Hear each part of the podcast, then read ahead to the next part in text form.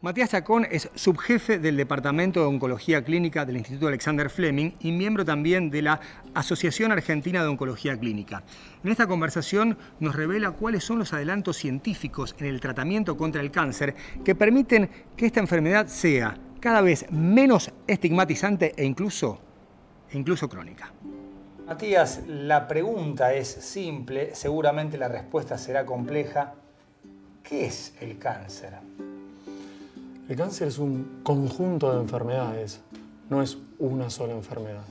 Por lo tanto, sí, la respuesta es compleja y más desde el punto de vista genético. Hoy en día el cáncer abarca más de 200 o 300 enfermedades que tienen su expresión a través de mutaciones en los genes, que son cambios en la información que guardan las células dentro de su núcleo, que es su biblioteca.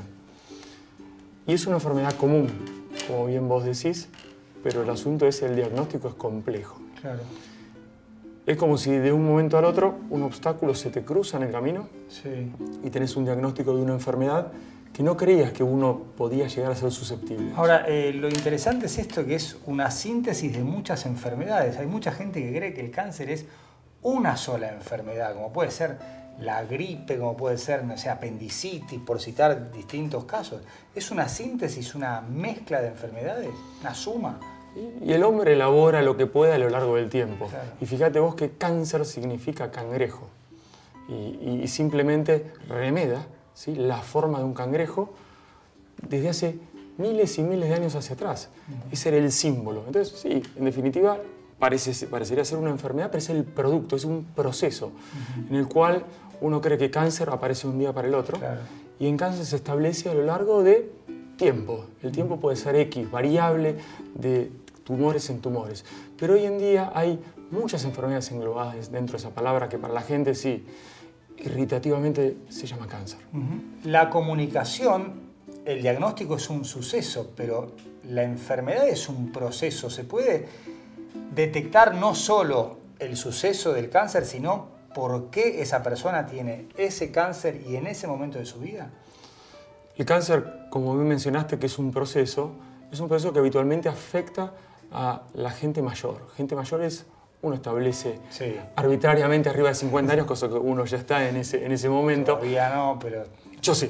Eh, pero básicamente es un proceso ¿sí? que en general el producto final que es el cáncer se inicia probablemente antes, con ciertos factores tanto genéticos, en ese caso sería el suelo, y factores externos, que serían las semillas.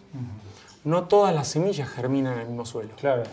Y dentro de los tumores, uno de los tumores más frecuentes, que es el cáncer de pulmón, dos millones de personas se enfermaron en el mundo en el 2018 de cáncer de pulmón, básicamente se relacionan con gente predispuesta genéticamente y el hábito de fumar. Claro. Pero no es que de un día para el otro aparece el tumor. Ahora, ¿puede pasar que un fumador empedernido no tenga cáncer de pulmón y una persona que nunca fumó en su vida lo tenga? Absolutamente, porque de la misma manera que semilla y suelo, vos, aunque siembre la misma semilla en un suelo difícil, va a ser difícil que ese suelo germine algo. Y el cáncer de pulmón, si bien es una enfermedad muy frecuente, se asocia, casi te diría que 95% al hábito de fumar. Pero ¿por qué hay alguna gente fumadora, realmente hoy se dice pesada? Sí. Eh, no hace cáncer de pulmón porque genéticamente no está predispuesta a hacerlo. El cuerpo tiene una maquinaria compleja y simple a la vez. Vos estás sentado, yo estoy sentado acá, van ocurriendo mutaciones sistemáticamente, pero nuestro cuerpo tiene la maquinaria para poder arreglar ese tipo de mutaciones que se van generando a lo largo de estos minutos que estamos hablando. Mm, Matías, ¿hay algún protocolo a seguir respecto de la comunicación? Una persona siente un bultito, se hace estudios y finalmente después de varios análisis llega la famosa palabra carcinoma de la cual después te voy a preguntar. Esa persona tiene cáncer. Vos con los estudios te das cuenta de que tiene cáncer. ¿Hay un protocolo de cómo se le comunica al paciente y a la familia el cáncer? Como bien dijiste, la enfermedad es única, cáncer parece única, pero son diversos tumores, diversos carcinomas y, y hablar generalmente es complejo. Entonces sí, los procedimientos habitualmente son biopsia, ¿sí? y después de la biopsia uno elabora la estrategia. La estrategia terapéutica uno la puede transmitir el fin y el objetivo es transmitirla meramente con el hecho de informar y saber qué es lo que hay que hacer. El paciente tiene que estar consciente y entender que esto es un proceso que el cáncer no lo tiene hoy, sino que viene desde hace un tiempo desarrollándose y, y que uno establece pautas de tratamiento en base a lo que el paciente tiene. La forma de comunicación en general el médico argentino tiende a ser un sistema paternalista y, acompañando la sistemática familiar. o sea que uno acompaña, trata de informar a través de un lenguaje común, sea el paciente universitario, no universitario, médico, no médico. En general el lenguaje que uno utiliza es universal para que la gente entienda.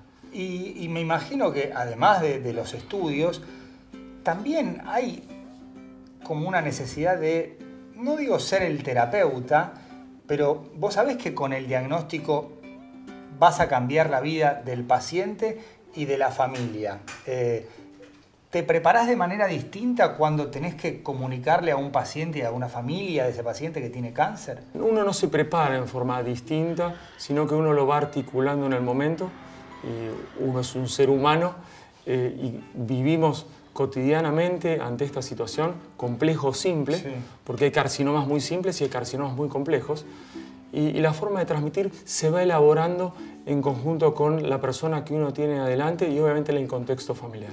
A veces el contexto familiar eh, es, es realmente muy chocante porque no lo Muy intenso, muy, muy, intenso en lo que hace a la necesidad de saber y a veces la necesidad de saber ¿sí? el futuro es más de la familia que del mismo paciente o del mismo médico.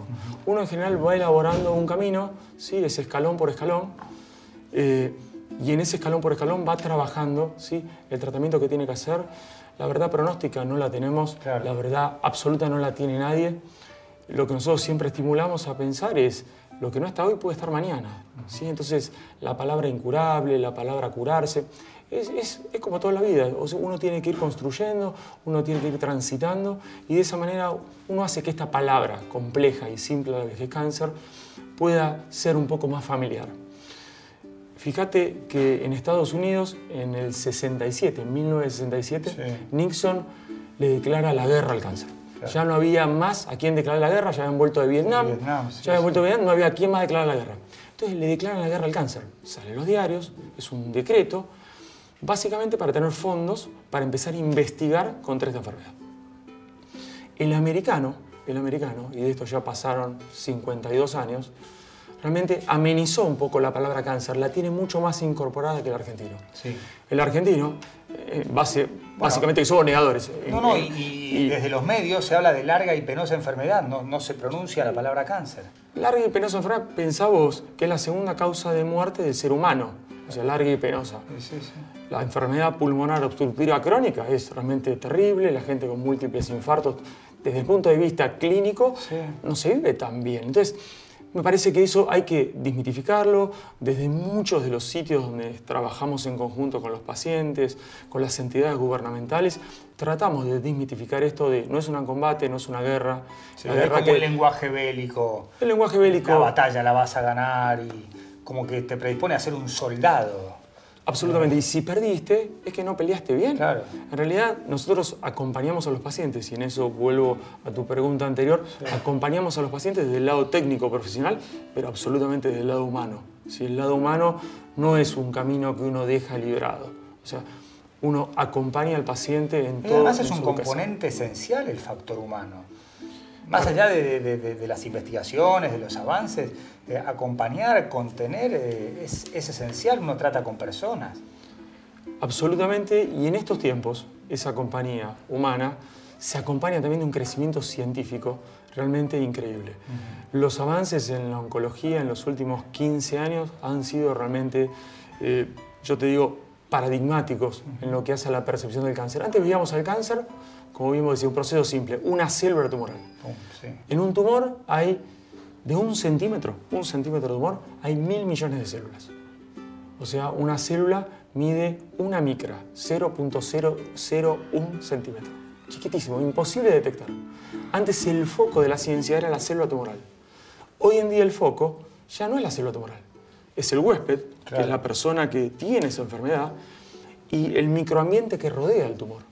O sea que, y el foco terapéutico también no solamente la célula tumoral, que antes era, vos escuchaste esa palabra difícil que es quimioterapia. Sí, claro. La quimioterapia es una terapia química. Una aspirina también es una terapia química. Un antibiótico también es una terapia química. Pero la palabra quimioterapia, en general, fue el vehículo por el cual apareció la oncología. La oncología es básicamente una ciencia que estudia el cáncer, pero el oncólogo es un médico que atendía a los pacientes con cáncer para tratarle las complicaciones que esa quimioterapia le provocaba. Claro, eh, atacaba efectos. Atacaba efectos para sostener la parte clínica del paciente con cáncer y los efectos que la quimioterapia le provocaba.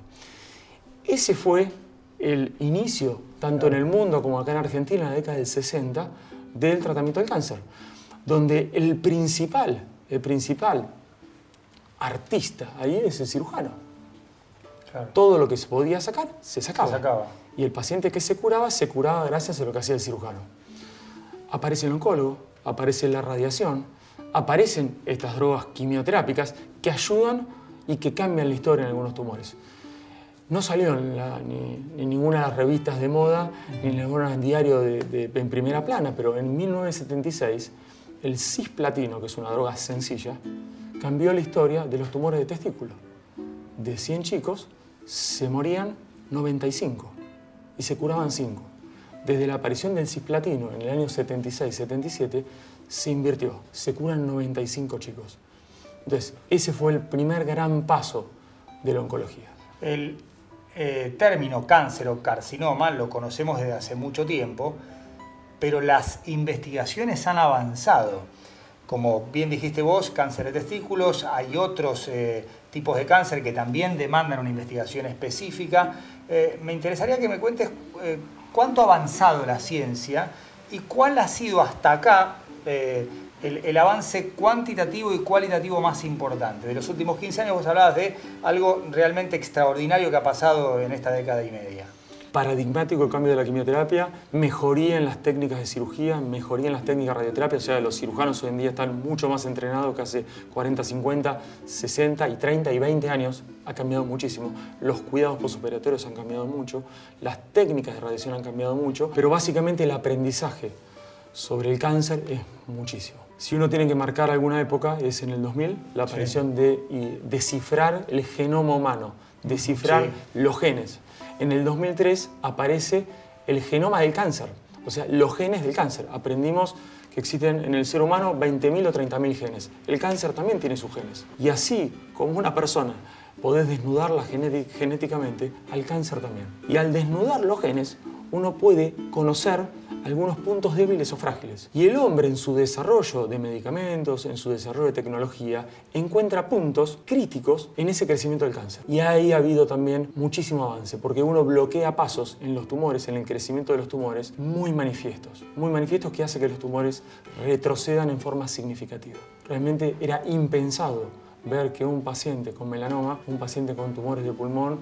realmente tuvieran las respuestas que vemos ahora, lo sostenido en el tiempo y realmente con el control de la enfermedad que vemos. La gente accede realmente a remisiones de sus tumores que eran inimaginables hace 5 o 10 años. Realmente lo que ha cambiado la medicina hoy en día hace que uno mire no solamente el camino terapéutico del tumor instalado, sino también el camino anterior, que es evitar que ese tumor se, se genere. Haciendo vida saludable, haciendo un poco de ejercicio, no fumando, no tomando alcohol, eh, evitando exposición a, determinados, a determinadas horas de sol, sol sí. uno disminuye la incidencia de cáncer en un 40%.